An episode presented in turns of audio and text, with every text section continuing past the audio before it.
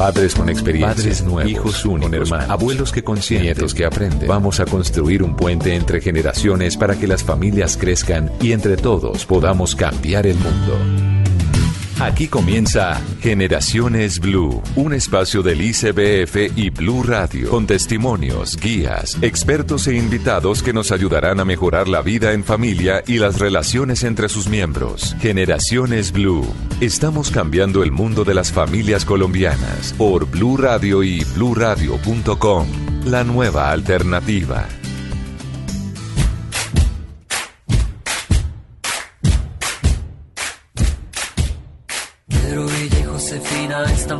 Están prontos a ligar Pero Laura la vecina los ha visto desertar. Cuando Ja renuncia y lo hace publicar Y su esposa pronto lo va a borrar. Amanda y Miranda acaban de rastrear A Lina, su amiga, que les dejó de hablar. Tantean, nos vean, no hay nada que indagar. Es fácil, muy fácil Solo priman pokear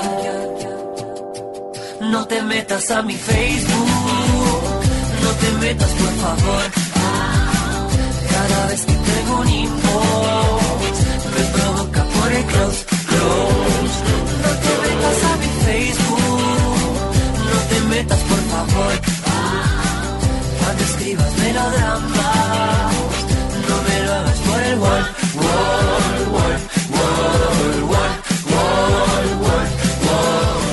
tal? Buenas tardes. Empezamos con una canción que nos sube los ánimos hoy domingo. Como tiene que ser, no importa, que se nos está acabando el fin de semana. Aquí estamos con ustedes en Generaciones Blue para seguir acompañándolos, para seguir construyendo esta conversación que tenemos cada ocho días en torno a nuestros niños, a nuestras niñas, a nuestros adolescentes, este espacio del Instituto Colombiano de Bienestar Familiar y Blue Radio. Ana Lucía Charria, ¿qué tal? Buenas tardes. Buenas tardes, Mónica. Un saludo especial para ti y para todos nuestros oyentes. Hoy hemos preparado un tema en el que debemos estar enterados y actualizados todos los padres y cuidadores. Uy, pero más que actualizados, Ana, estamos hablando de redes sociales, a propósito de esta canción, ¿no? Las redes sociales, miren, precisamente este mes de julio de 2018, este mes que ya estamos terminando, desde, desde Naciones Unidas también se nombró un panel que va a estudiar las tendencias digitales, todo esto para buscar oportunidades, pero principalmente empezar a identificar los riesgos que sabemos que existen. Lo que pasa es que muchas veces no los dimensionamos ni los tenemos tan claros. De eso vamos a hablar hoy en Generaciones Blue. Bienvenidos.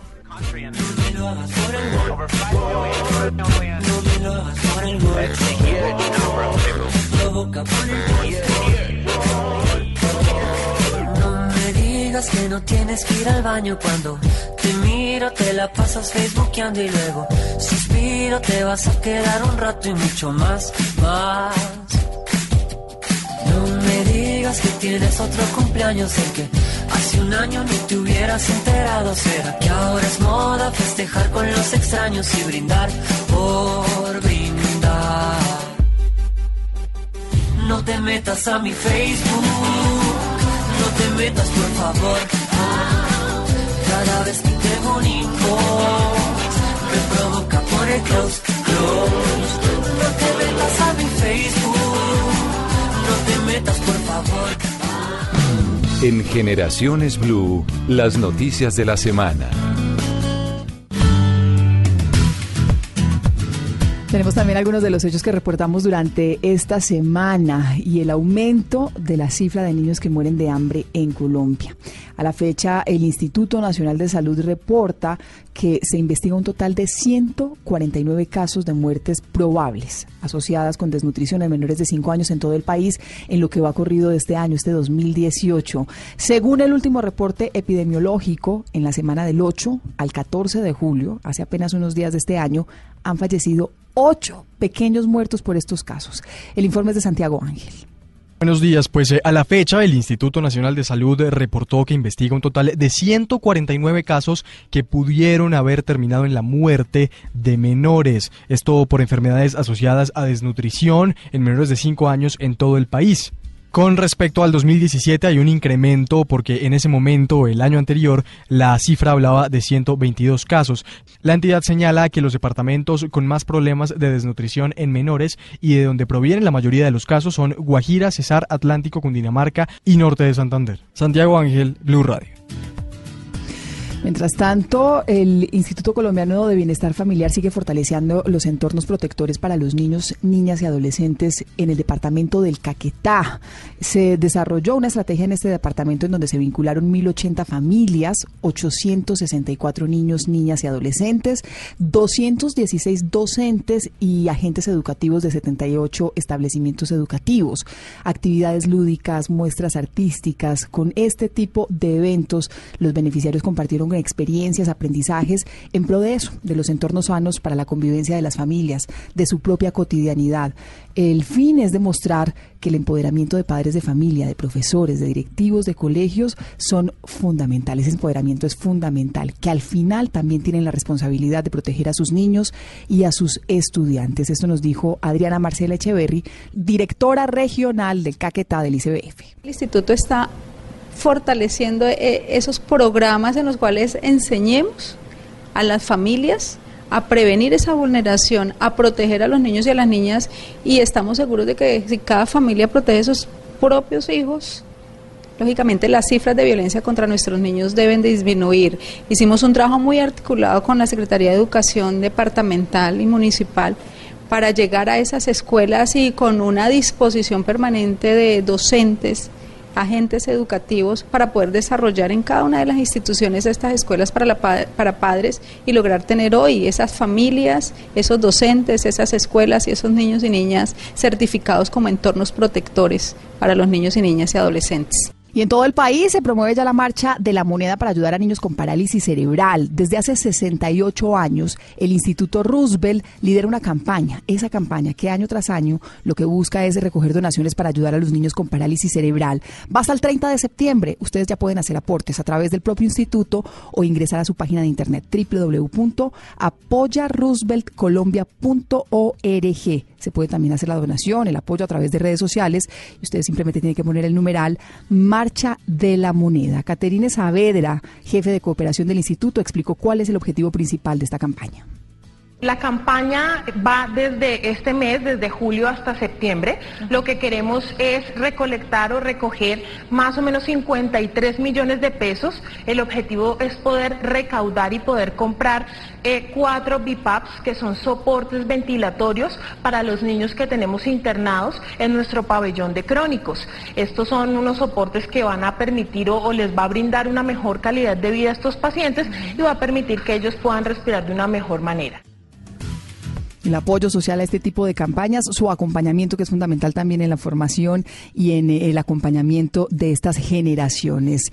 En segundos regresamos, ya venimos a hablar de lo que les prometimos, de los riesgos en las redes sociales, de las oportunidades, de los riesgos digitales y del desafío que tenemos como padres. El Instituto Colombiano de Bienestar Familiar y Generaciones Blue. Estamos cambiando el mundo de las familias colombianas.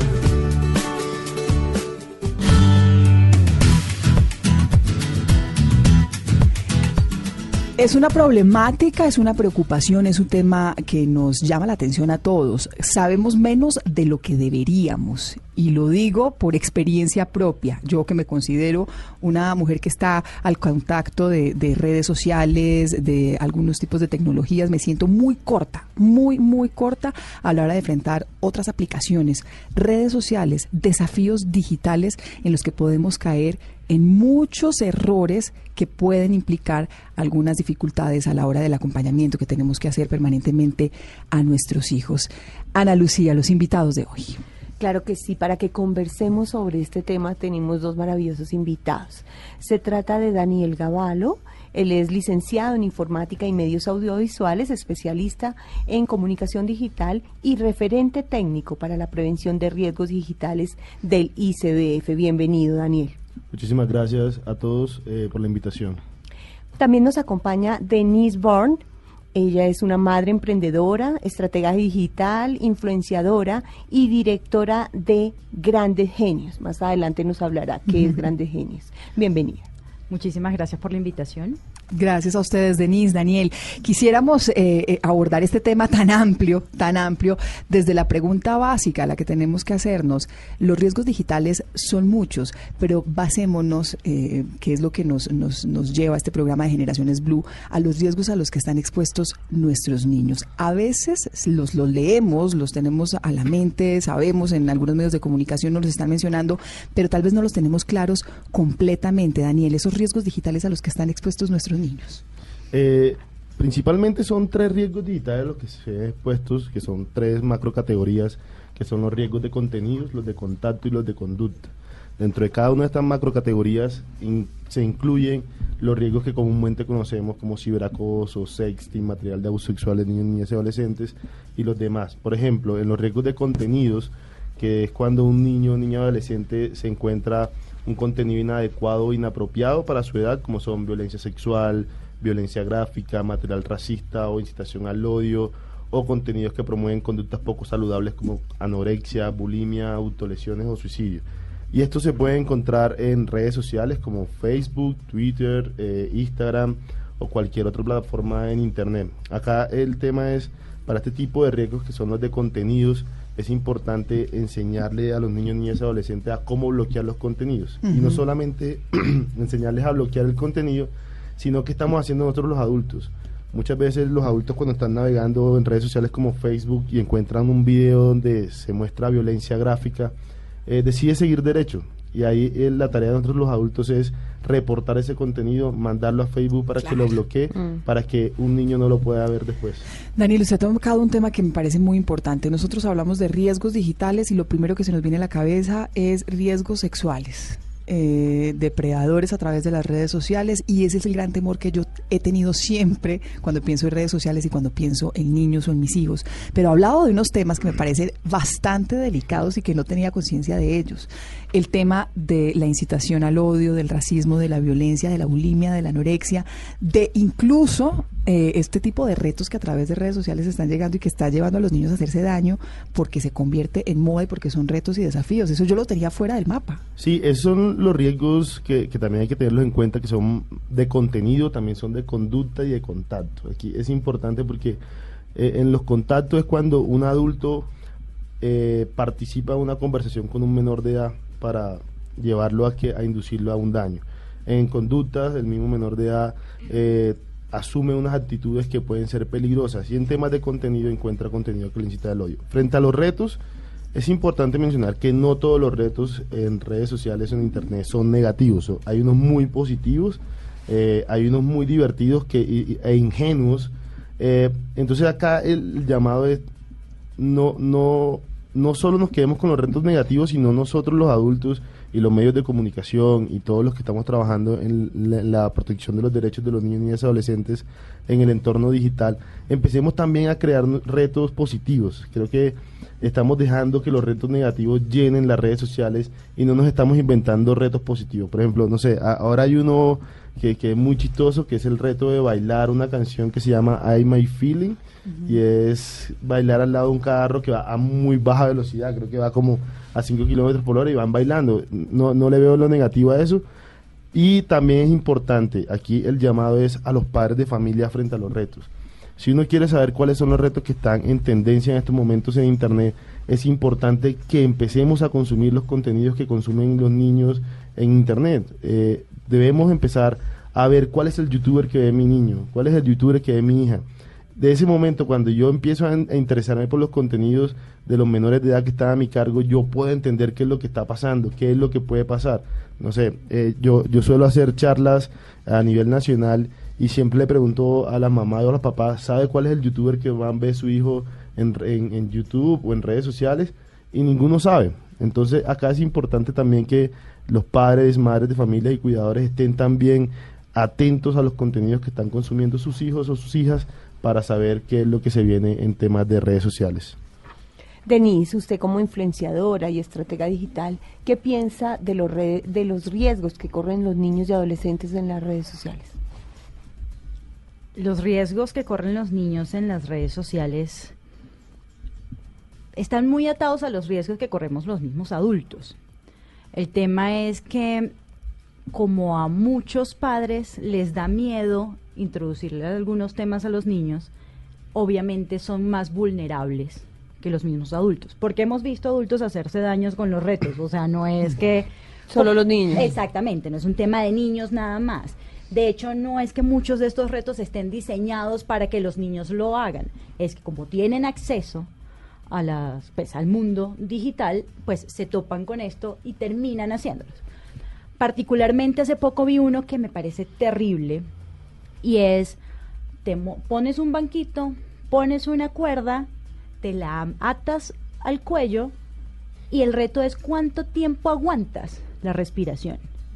En el video que publicaron a la niña se le cayó la silla, se estaba ahogando, obviamente, pudo gritar, la familia la rescató. Entonces, los padres normalmente, ¿qué hacemos? Uno, o decimos, terrible, esto no lo puede ver mi hijo, es decir, tapamos el sol con un dedo, o lo otro es, yo llamé a los míos y les dije, oigan, vengan acá, está pasando esto, es terrible, ustedes conocen las consecuencias de esto, sí, hablar. A los padres nos da miedo hablar. Eh, los generadores de contenidos tenemos una responsabilidad muy grande con la sociedad, muy grande. Y a veces la obviamos porque la marca o la reputación, entre comillas, porque eso genera mala reputación obviamente, pero los números son más importantes a veces que el resultado o el impacto que estamos generando en la sociedad. Entonces tenemos una responsabilidad muy grande y tenemos que de verdad ser conscientes de que podemos aportar o definitivamente, voy a decir una expresión no muy sutil, tirarnos la vida de la gente por algo que pudo, por algo que diseñamos o que diseñaron para generar números. Sí, a mí, me parece muy importante lo que dice Denise ahí, porque lo que está haciendo ella también es una reflexión en torno a los responsables de esos contenidos. Y muchas veces nosotros, no estamos hablando de empresas, nosotros como adultos, con un trino, con un mensaje, con, cualquier cosa, también estamos sembrando odio, por ejemplo, en redes sociales, y eso es lo que están consumiendo y viendo nuestros hijos. Quería aportar algo, Daniel. Yo, yo, quería decir algo frente al tema de que, acaba de mencionar Denise, que es este reto de, la cuerda, para, para ahorrarme el nombre que es importante que, que, la gente entienda el nivel de responsabilidad que tiene a la hora de publicar contenidos o mandar cadenas de WhatsApp. Y aquí es un llamado a, que en, el afán de las buenas intenciones se pueden terminar haciendo mucho daño. Y, y es importante que la gente tenga claro que hay una línea muy delgada entre la prevención y la promoción. Cuando, y que además es delito. La promoción es delito, además. Exacto. Entonces, eh, quieren prevenir, quieren prevenir un riesgo y lo terminan promoviendo, porque de pronto se lo mandan a un niño, mira, no hagas esto, y el niño nunca pensó hacerlo. El niño nunca se le ocurrió hacerlo y dijo, ok, ahora es que me llega esto, mm, me interesaría probarlo. Entonces, creo que es importante mirar el nivel de responsabilidad que tenemos a la hora de enviar contenidos, enviar cadenas de WhatsApp, enviar mensajes de, de supuesta prevención que terminan es promoviendo una conducta o como se llama, que se llama ciberinducción al daño. Daniel, ¿qué dice la legislación colombiana frente al tema? Frente al tema de retos, no, no hay legislación como tal, eh, digamos, no hay un tipo penal. Eh, acá el, el, tema no es legislativo eh, frente a los retos. Frente al tema de contenido sí hay leyes. Si tenemos la ley 679, la ley 1336 y el decreto reglamentario 1524, que son estas dos leyes y este decreto hablan particularmente del tema de material de abuso sexual de niños, niñas y adolescentes, o también conocido como pornografía infantil. Denise. Creo que es súper importante retomar algo que habías dicho en tu intervención eh, anterior y fue el, justamente y es perdón justamente el hecho de los que vemos y nos topamos con este tipo de contenidos tenemos la responsabilidad y el deber de reportarlos. Hay gente que le parece muy chistoso o que decide ignorar y entra el tema un poco de lo que hablamos antes de, del ciberacoso y del bullying que se vuelve una, una bola de nieve porque nadie lo para a tiempo. Sí, porque sí. como no me afecta directamente o como está ahí o como igual ya lo como ya lo- a lo mejor ya lo compartió tanta gente que igual lo vio todo el mundo. no Claro, es empoderarnos de esos temas, ¿no? Es empoderarnos y también sentirnos responsables de no solo no re- repostear, republicar y, y producir ese tipo de cosas, sino de frenarlos. Antes de seguir aquí en este tema que me parece tan valioso, quiero preguntarles una cosa porque creo que también hay que aterrizar eh, eh, eh, en torno a estos riesgos, hay que aterrizar que hay unas redes y unas plataformas que son más riesgosas que otras o más, más peligrosas que otras. No sé si existe y se pueda ver así o no. ¿Qué, qué tipo de plataformas son más delicadas para, para nuestros niños? ¿De, qué- de qué tipo de herramientas tenemos que estar más pendientes cuando veamos a nuestros niños sumergidos en el área digital? Yo, yo creo que eh, redes sociales más peligrosas que otras no, no hay.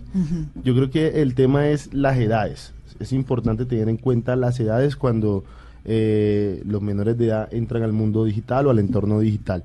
Por ejemplo, una red social como Twitter a mí me parece que no es una red social para menores de 16 años, porque es una red social que tiene unas políticas muy abiertas en términos de contenidos. Eh, Twitter no tiene ninguna restricción frente a los contenidos de con, con contenido sexual explícito. Entonces, esos son contenidos que se puede encontrar un menor de 18 años si navega en esta red social. Eh, Instagram, eh, si bien es una red social de fotografía, me parece que, que se ha tomado muy en serio el tema de la protección de, de los menores de 18 años.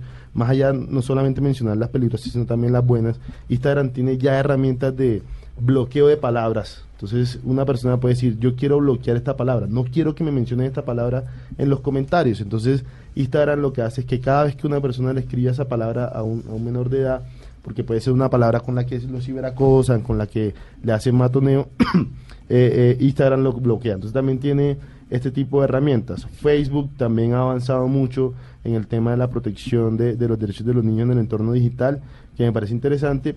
Para mí, de las redes sociales, donde más riesgos se, se tienen, para no hablar de peligrosas, sino más riesgosas son Twitter por el tema de los contenidos, Snapchat, creo que si bien Snapchat en Colombia tiene muy poca acogida y tiene muy pocos usuarios, es una red social en la que se está publicando mucho contenido de tipo sexual propio, o sea, los mismos menores de edad están produciendo el contenido. Ay, Deni, sí, Deni. No, no, solo quería acotar que mm, una vez más entra nuestra responsabilidad, porque de nada sirve que las mismas redes eh, tengan estas alte- alternativas de protección y las personas no sepamos o no sepamos usarlas. A veces quieres reportar algo y como lo reportaste mal, igual no pasó nada. Entonces, tiene que haber eh, un proceso educativo realmente que acompañe todas estas oportunidades de, de prevención Y- del riesgo. Pero hablando un poco de la edad en que los niños deben hacer uso o, o- o pueden hacer uso de estas redes, eh, tú, Denise, eh, ¿qué consideras? Tú tienes dos hijos, ¿a qué edad ellos empezaron a usar redes? Porque tengo entendido que son muy activos. Sí, uy, Daniel tenía ocho años cuando empezó a usar redes sociales y Sebas más o menos igual. Esperamos a que, pues, Daniel hoy tiene 12 años y Sebastián tiene 11. Ellos han querido ser youtubers desde que saben que existe YouTube, es decir, desde que abrieron los ojos. Sí, esperé un poco para el paso de ser youtuber, pues puedes empezar a consumir contenido, puedes aprender sobre el contenido, puedes meterte acá, o sea, el, el tema del acompañamiento es súper importante en esto, ¿no? ¿Y qué criterios tenías tú? ¿O qué- ¿Cómo les filtrabas? ¿Cómo le clasificabas el contenido? No, en ese, en ese momento la verdad nos sentábamos juntos, cuando estaban más pequeños nos sentábamos juntos a ver contenido. Un poco cuando ellos empiezan a, cuando empiezas a entender su mundo, empiezas también a delegar un poquito de responsabilidad en tus hijos. ¿Qué pasa? Eh, yo definitivamente no creo en el prohibirles las cosas. El prohibir las cosas en los humanos de verdad genera una sensación, ese hormigueo aquí en la panza de, "Uy, pero es De que necesidad. ¿cómo?". Sí, Atracción exacto, yo total. Porque es prohibido. Entonces, la comunicación padres e hijos debe ser, es vital en estos procesos. Entonces, te acompaño, te guío, te enseño. los riesgos van a estar. Sí. Siempre van a estar. Es más, tú puedes bloquear contenidos Y no logras nada. y a veces no logras nada. Sí. Entonces, el proceso de acompañamiento en nuestro caso fue desde muy pequeños. Nosotros hablamos de riesgos en Internet desde muy chiquitos, porque consumen contenido desde muy Es pequeños. que están expuestos desde muy, muy Sí. pequeñitos. A propósito de ese testimonio, Denise, que, usted nos está hablando desde su experiencia personal con sus hijos y de cómo lo ha hecho, nosotros también hablamos con algunos padres en las calles y quisimos preguntarles eso. Primero, ¿cuánto tiempo permiten que su hijo esté en Internet? ¿Cuánto tiempo permite que consuma Internet o este tipo de, de herramientas? ¿Y eh, cuál cree que sea el mayor riesgo? Esto nos dijeron. ¿Cuánto tiempo permite que su hijo esté diariamente en Internet y cuál cree que sea el mayor riesgo? El tiempo que yo permito que mi hijo esté diariamente en Internet eh, es limitado, mm, aproximadamente unas dos o tres horas diarias y que sea para hacer uso primero de sus tareas o investigaciones que tenga que hacer. Eh, si el uso es para hacer juegos o cualquier otra actividad, eh, más o menos tiene que ser de una hora, hora y media. El mayor riesgo que se puede tener, obviamente, es que tenga acceso a páginas que no sean apropiadas para la edad de él o que de pronto encuentre alguna red social en la cual otra persona que sea mayor que él eh, le haga daño o pueda eh, darle otra información que no sea la adecuada para él. Depende, porque si son tareas, pues eso es hasta que acabe y pues obviamente estando con la supervisión de los padres. Si son en momentos en que no tiene nada que hacer y, y quiere consultar el internet, se le debe dejar máximo una hora y pues uno estar controlando qué páginas son las que está visitando. Los riesgos a los cuales se pueden exponer eh, la gente al consultar el internet son las páginas pornográficas que muy constantemente están en, en la red. Pues mire, eh, en, en términos generales, estamos y sabemos y somos conscientes que estamos en un mundo digital y que nuestros niños además requieren, como lo comentábamos a- detrás de micrófonos, Ana Lucía, las tareas por internet, están, están en este mundo, están expuestos y uno no podría limitarles ese espacio. Eh, eh, el acceso a la internet y el acceso a contenidos no deseados es la gran preocupación que tenemos los papás. ¿Cómo hacerlo y hacerlo eficientemente? El acompañamiento es, es lo que estamos buscando en esta conversación con nuestros invitados en la mañana de hoy en Generaciones Blue. Daniel, ¿usted quería agregar algo en torno a este, este acompañamiento, esta preocupación de los padres eh, frente a los contenidos que, que están recibiendo nuestros hijos a través de, de las redes, a través de la Internet? Sí, eh, las dos personas que hablaron, eh, que entrevistaron, y Denise, dicen algo muy importante y es el tema del acompañamiento. Y ellos hablan de acompañamiento y no de vigilancia y control, que son cosas muy distintas. La vigilancia y el control es eh, empezar a espiar qué es lo que hace, como es un ejercicio muy, muy, muy violento de, de- vigilancia. El acompañamiento es más un diálogo intergeneracional eh, de conocimiento en el que los niños claramente saben más de tecnología que uno, pero uno está ahí acompañándolo y también aprendiendo de ellos. Uno, uno aprende mucho hoy de, de los menores de edad en, el uso de las tecnologías, pero para esos papás y mamás que dicen, bueno, pero ¿cómo hago yo el acercamiento de mi hijo? Yo tengo un bebé, ¿cómo hago para que se acerque la tecnología de, de una manera responsable? O si ya tiene un niño, un adolescente, ¿de qué manera lo ayudo? Mire, eh, hace ya un par de años, un, un teórico que se llama Sergi Ticerón, de la Asociación de Psicología Americana, creó una regla que se llama la regla 36913. Si bien eh, es, un, es una forma de, de acercarse a la tecnología, no es una regla tácita. Aquí es, son más orientaciones. ¿Qué significa la regla 36913? Es que los menores de 3 años, los niños menores de 3 años, no deberían tener acceso a pantallas. Es como eh, deberían estar haciendo otro tipo de actividades, eh, motricidad fina, en temas de conocer superficies. Hasta los tres. Tre- Hasta los antes tres. de tres. An- antes de los tres años. Ajá. Cero pantallas. Cero pantallas. Ni De celulares mientras comen, ni... Nada, nada. De Perdí seis la- años perdí para perdí atrás. la tarea. de seis- pero espérate que ya te voy a, te voy a decir. Peor, esto se pone de peor. seis años para atrás, eh, cero consolas de videojuegos. Ahí debería estar en un tema de relacionamiento. De nueve años, antes de los nueve años, deberían tener acceso a tecnología sin internet. Ah, ok. Ah. Acceso a tecnología sin Hasta internet. Vamos en los nueve y Nueve todavía internet nada. Exacto. Y en los antes de los 13 años, antes de los 13, acceso a internet, eh, acceso a tecnología con internet, pero sin redes sociales. ¿Sí? Tres años, cero pantallas, seis no videojuegos, nueve, Nueve. eh, Acceso- tecnología sin internet, y 13 13 sin acceso a redes. sin acceso sin a redes. internet, sin acceso a redes. Exacto. Después de los 13 ya ahí viene las redes sociales. Ahora, entiendo que muchos dicen, pero ven, pero ya yo le di tablets, ya le di celular.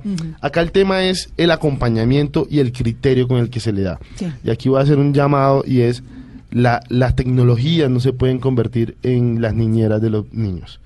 O sea, no podemos seguir en el ejercicio de estoy cansado, estoy cansada y toma la tablet y ve a jugar porque estoy no quiero estar con el niño. Entonces es importante que empecemos a tener un ejercicio de acompañamiento. Eh, por ejemplo, los niños de tres años eh, hoy pueden tener acceso a las tecnologías siempre y cuando sean eh, aplicaciones cantajuegos, eh, juegos de Cuentico. cuál es el león, eh, cuentos, pero igual ellos no se van a, a quedar mucho tiempo en la tecnología. Eh, los niños suelen cansarse muy rápido de esto. El tema ahí es cómo, con qué criterio y qué acompañamiento se le hace. El tema de la responsabilidad, ¿no? El tema de la responsabilidad que finalmente es el que nos, nos lleva a nosotros a pensar en cómo estamos permitiendo ese tipo de acceso a los niños. Hay herramientas, el control parental, ¿no? En, en ciertas aplicaciones y no sé qué, bueno, pues se quedan cortas a la hora de si usted no está ahí permanentemente. Al final, Denise, eh, la clave es ese. Es, es esa, el acompañamiento. Y en este desafío de la era digital, pero en otros desafíos, es estar ahí, es no estar ajenos a lo que está pasando con nuestros niños, es saber en qué están, cuál es su lenguaje, con quién están hablando, es no dejarlos a la deriva. Sí, es, Internet y lo digital no puede volverse el coco. No es el coco. ¿Ok? Mm, todos, desde muy pequeños, tenemos que entender que tenemos responsabilidades. Parte de lo que pasa justamente con, con entregarle dispositivos a los niños es, pero después, ¿cómo se lo quito? Porque se vuelve una crisis familiar quitarle el dispositivo al niño. Ayer justamente conversaba con alguien que me decía, me hacía, pues, estábamos hablando un poco sobre ese tema y mm, yo le explicaba que justamente parte de tener una buena comunicación con los hijos es que los hijos respeten cuando el padre o madre te dice o el cuidador te dice, oiga, ya no más teléfono, ya no más tablet. No puede volverse la Disciplina. guerra. Exactamente. Y es, hay momentos para todo. Sí. Para todo. Entonces, ah, lo- la hora Es no olvidarse que uno es el orientador. Exactamente. Pero sí, yo, porque yo quiero preguntar sobre algo. Cuando en esta época en que padre y madre trabajamos, que estamos todo el día fuera de la casa y que ellos tienen que hacer uso del Internet, pues no hay un acompañamiento. Mira, ahí está, para mí además particularmente el uso de Internet es vital en la casa con mis hijos porque nosotros hacemos homeschooling y nos apoyamos en muchas plataformas digitales. Entonces, yo soy la defensora del gran, ¿cuánto tiempo, del depen- gran depende de, cuánto tiempo deben, deben pasar los niños en Internet? Pues depende, depende de lo que estén haciendo. Entonces, em, si están estudiando, sí, pues, imagínate qué felicidad que tus hijos estudien todo el día, además por motivación, aunque eso sea por internet. Lo que no quiere decir que todo lo deban aprender a través de internet. Internet es una gran herramienta de apoyo para los padres. Lo que tiene que suceder es que tanto padres como hijos, es que tanto responsables, acudientes, em, acompañantes de los niños, como hijo- profesores, sepamos cómo utilizarlo. Todo es malo o bueno dependiendo de cómo lo ¿Cómo utilicemos. utilizarlo? Esa es la herramienta. Para ir terminando, Daniel, una, una conclusión adelante, para ir Ahí terminando. el tema co- con lo que preguntaba Ana Lucía es llegar a acuerdos. Los acuerdos, eh, entendiendo Sí, que las vitales. familias tienen que tener acuerdos. Entonces, los acuerdos son, no sé, un ejemplo. Si nos vamos a sentar a la mesa a comer, la mesa es para comer, no para chatear. Entonces, eso es un acuerdo familia, ¿sí? Es un acuerdo de la familia, pero eh, aquí también es un llamado a los adultos. Los adultos son los que suelen romper sí. estos acuerdos. Entonces, ponen un acuerdo de decir, nos vamos a desconectar todos a las 11 de la noche. No sé, Ujú. 10 de la noche todo el mundo se desconecta de las redes y se desconecta de internet. pero estos acuerdos por lo general se los ponemos o se los imponemos a los menores de 18 años, porque nosotros los adultos nos creemos por fuera de esos acuerdos. y acá el tema es, el acuerdo es para todos, ¿sí? Y ahí es la forma de cómo uno va enseñando. Y tampoco creo como en los temas de horarios, solo dos horas. No, pues, si, si el niño tiene que hacer un trabajo muy largo que dura tres horas investigando, me parece interesante. Y ahí el tema es que si uno mira cuáles son las competencias digitales que se desarrollan alrededor de la tecnología o el entorno digital, se da cuenta que el Internet le da mucha capacidad. Hoy los adolescentes o los niños y niñas son más dados al trabajo colaborativo son más dados a compartir el conocimiento, son más dados a producir contenido. Y eso es mucho más eficiente, ¿no? Y más fácil para nosotros como adultos. Pues, eh, Daniel, gracias. Eh, Denis, ojalá tuviéramos cinco horas para hablar de este tema, eh, porque la verdad es que es muy apasionante, es interesante. Así lo vemos nosotros, así lo vemos nosotros, así lo ven ustedes, pero ya les vamos a contar cómo lo están viendo los niños, la otra cara de la moneda, a ver si hay coincidencias o si estamos muy distantes de la misma realidad. ¿Qué entiendes por riesgos digitales? Es cuando una persona tiene acceso a Internet y hay diferentes casos. El primer caso es del ciberbullying, que es cuando uno se le burlan físicamente de uno que es gordo, flaco, feo o negro. Eh, el otro caso es el grooming, que es que son adultos que hacen pasar por jóvenes para invitarlos a prostituirse o salir.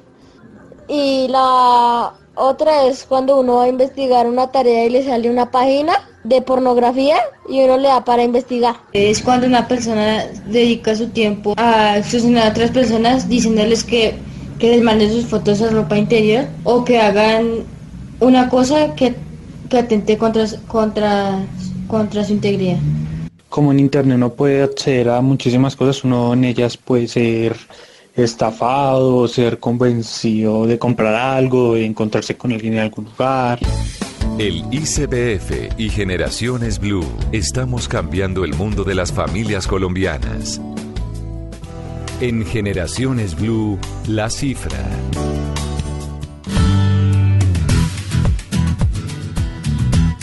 La cifra de la semana nos la da el estudio sobre uso y apropiación de Internet en Colombia realizada en diciembre de 2015 y nos muestra, este estudio lo hizo el Ministerio de TIC, eh, donde nos dice que el 66% de los colombianos no cree que su hijo o menor de edad a cargo esté seguro mientras navega en Internet. Sin embargo, el 64% de ellos no realizan acompañamiento a los niños cuando ellos hacen uso de la Internet. Es un porcentaje muy alto teniendo en cuenta los riesgos que mencionamos y la importancia del acompañamiento. En Generaciones Blue, testimonios. Está el Little Inferno. antes de comenzar, como se habrán dado cuenta, acaban de ver la intro. Entonces díganme qué les pareció. Esa intro la hice yo solo y también cambié el logo del canal también pues se viene nueva serie que voy a estar subiendo y voy a intentar subir más seguido. Voy a empezar a subir en tres semanas, no sé. Bueno, la vocecita lo dice todo, ¿no? ¿Cuántos años tiene? Bueno, yo creo que tiene como 12 años. 12 años, más o menos, tiene 12 años. Eh, no, es, no es que le podemos decir youtuber, gamer, no, ni siquiera tenemos una palabra para identificar cuál es la clasificación que podemos darle a nuestro invitado. para, para ajeno está a nosotros este mundo de, de, lo digital, de la era digital. Eh, ellos tampoco necesitan definirlo porque ya lo tienen claro. ya lo tienen claro. Entonces, es el universo al que nos estamos enfrentando desde la mirada de ellos. Daniel Ramos es youtuber, gamer, no sé cómo, mejor dicho, es un joven eh, que está con nosotros esta mañana. Eh, es un niño, ¿cuántos años tiene Daniel? yo tengo 12. 12, años, Ana, tiene 12 años. Tiene canal de YouTube, pero además tiene este acercamiento a la, a, a, la era de lo digital y quiere conversar con nosotros desde su experiencia, lo que ha vivido. Daniel, gracias por acompañarnos en Generaciones Blue, gracias por estar aquí con nosotros. No, gracias a ustedes para por invitarme. Para ti, ¿qué es la Internet? ¿Para ti, qué es el mundo digital? Pues es un medio, uno lo puede usar como uno quiera, pues en el sentido de que uno puede aprender cosas, puede pues divertirse a través de internet también. ¿Tú te diviertes a través de la internet? ¿Es una herramienta para ti necesaria? Sí, mi hermano y yo estudiamos a través de internet, pero también obviamente en nuestros tiempos libres lo usamos para ver videos o jugar. Daniel, ¿tú piensas que todo lo que aparece en internet es cierto? No. ¿Cómo haces para saber qué es cierto y qué no?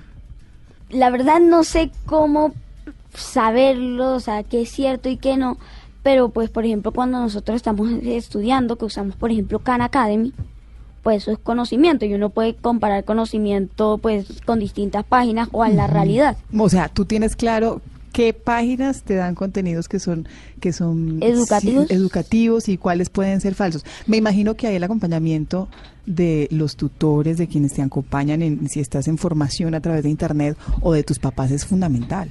Sí, nuestra mamá nos buscó todas las páginas para aprender y por ejemplo nosotros en YouTube, em, pues por decirlo así, somos un poco más libres, o sea, no, ella no tiene control entre comillas sobre nosotros, pero pues también uno puede aprender por simple curiosidad, o sea, no es que tengamos, nosotros no sentimos que estudiamos por, porque sí.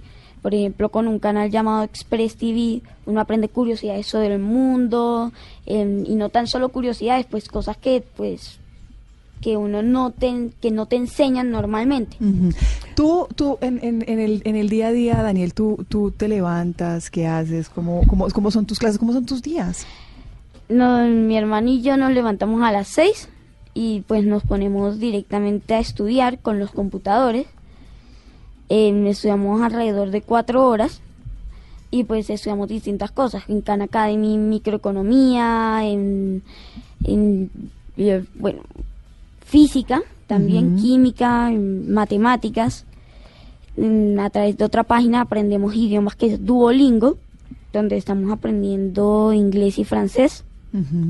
Entonces, y código, por ejemplo, podemos aprender a- con varias páginas. Nosotros usamos Code y Code Academy. ¿Y cómo maneja Daniel la relación con los amigos? Nosotros, los amigos del conjunto, entonces nosotros salimos y pues jugamos con ellos.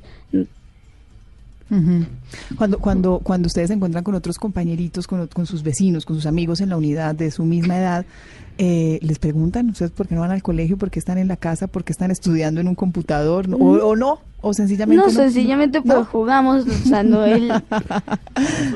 Pues simplemente estudiamos de otra forma. Es que los adultos vemos el mundo más complicado, ¿no? solo Para nosotros. los. Daniel, Sí. y a veces no te dan ganas de de pronto buscar unas páginas que tu mamá no te ha sugerido, sino que definitivamente aparecen por ahí. Normalmente, por ejemplo, si a nosotros nos interesa un nuevo tema, queremos aprender piano, que pues ya estamos aprendiendo. Entonces yo puedo buscar 50 canciones fáciles de piano, por ejemplo. Y pues me meto, pues, investigar también. ¿Qué o has sea, aprendido? Pues eh, hace dos meses empezamos, como había dicho, pues piano. Sí. Y pues con las otras páginas aprendemos pues todo lo demás. Sí. Entonces, pero claro, el piano es más complementario, aunque también uno a través de aplicaciones puede aprender. Por ejemplo, no me acuerdo exactamente el nombre, pero en estos días me descargué una aplicación que eran pruebas de agilidad mental. Entonces es como minijuegos, pero entonces, por ejemplo, echa todo en el cubo. Entonces era como papeles y así, y uno los iba arrastrando. Y es de ingenio porque, por ejemplo, tenías que meter la palabra dentro del cubo, porque decía, echa todo dentro del cubo. O sea, Mm. ingenio. Era la palabra, no era todo. Sí. Daniel, ¿qué piensas de qué piensas de esos niños que han tenido malas experiencias de pronto por el mal uso de las redes? Pues la verdad es que, pues, como ustedes decían antes, pues también el acompañamiento de los padres, pero no es, en- no es solo eso.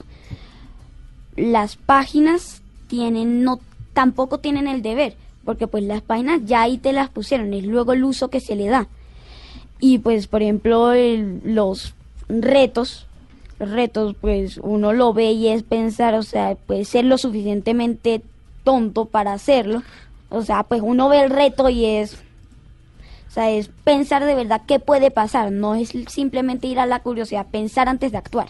Eso es lo que uno debe hacer. No. ¿Tienes buena comunicación con tu mamá? Sí. Debe ser muy... ¿Cuántos Se años tiene tu hermano, Daniel? Tiene 11. O sea, tú eres mayor. Sí. Un año. Tú eres mayor un año. Mm, ¿Y tú lo orientas a él o cada uno va a su ritmo? No, la verdad yo lo oriento a él.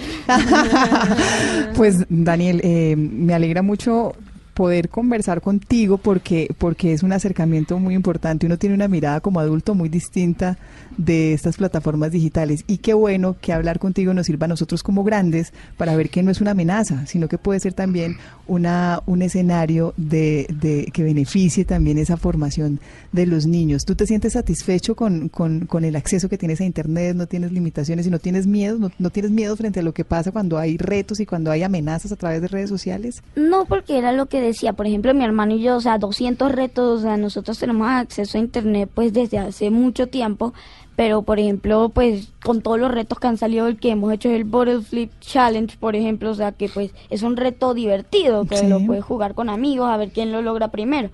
Pues hay otros retos que ya son pues pues que nos pueden hacer daño y eso ya no lo hacemos. Y ahí están tus papás. Sí. Y ahí Nuestra están tus mamá nos explica siempre que si aparece un nuevo reto, que no debemos hacer Sí. y pues muchas veces también ya es que nosotros sabemos por qué no lo debemos hacer. Ya tienen ustedes el material suficiente. Daniel, gracias. Gracias por acompañarnos este ratico en Generaciones Blue. De nada. Gracias. Ana, tan bonito esto, es no, no satanizar tampoco lo sí, digital, ¿no? no satanizar. Hay riesgos, Lo pero que no pasa, satanizarlo. Eso que se dice actualmente, Mónica, de que vienen con un chip adicional, eso es como cierto. Ahí les queda también una reflexión, lo que, lo que piensan ellos, a lo que están expuestos, sí, pero también nosotros en el acompañamiento que podamos hacer sin satanizarlo, sí sabiendo, pero no generar tampoco algunas dificultades en un, en un escenario que es natural para nuestros pequeños. En Generaciones Blue, un mensaje a nuestros niños.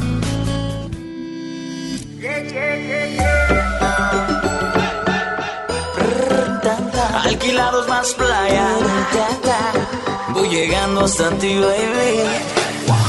Tengo una bicicleta que no para de rodar hasta tu casa. Tengo las suelas gastadas por andar detrás de ti. Tengo hasta miopía de mirarte, dolor de cabeza de pensarte. Si no te das cuenta, niña, no sé qué va a ser otra vez.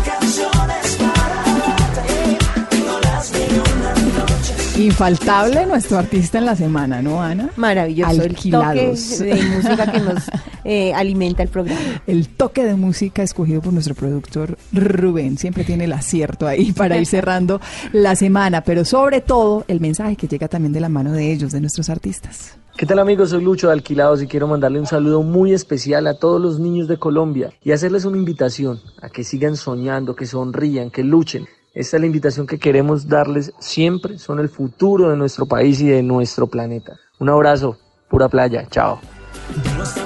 Soñemos, sigamos soñando, cerramos casi siempre con, con este mensaje, Ana, y hoy en torno a, esta experiencia tan bonita que tuvimos en, en- en el tema de lo digital, de los riesgos digitales, de no satanizar los temas digitales, pero de permitirnos también ese, ese, ese espacio con ellos, de acompañamiento, ¿no? Siempre con nuestros niños. Sí, Mónica, sobre todo que es que nosotros también tenemos que incursionar como papás y cuidadores en el tema, apropiarnos de estos temas para que realmente seamos un apoyo para ellos y fundamental la comunicación. Disfruten este resto de domingo en familia, con sus niños, con sus hijos, con sus vecinos, con sus primos. Aprovechen este rato que les queda. Feliz tarde.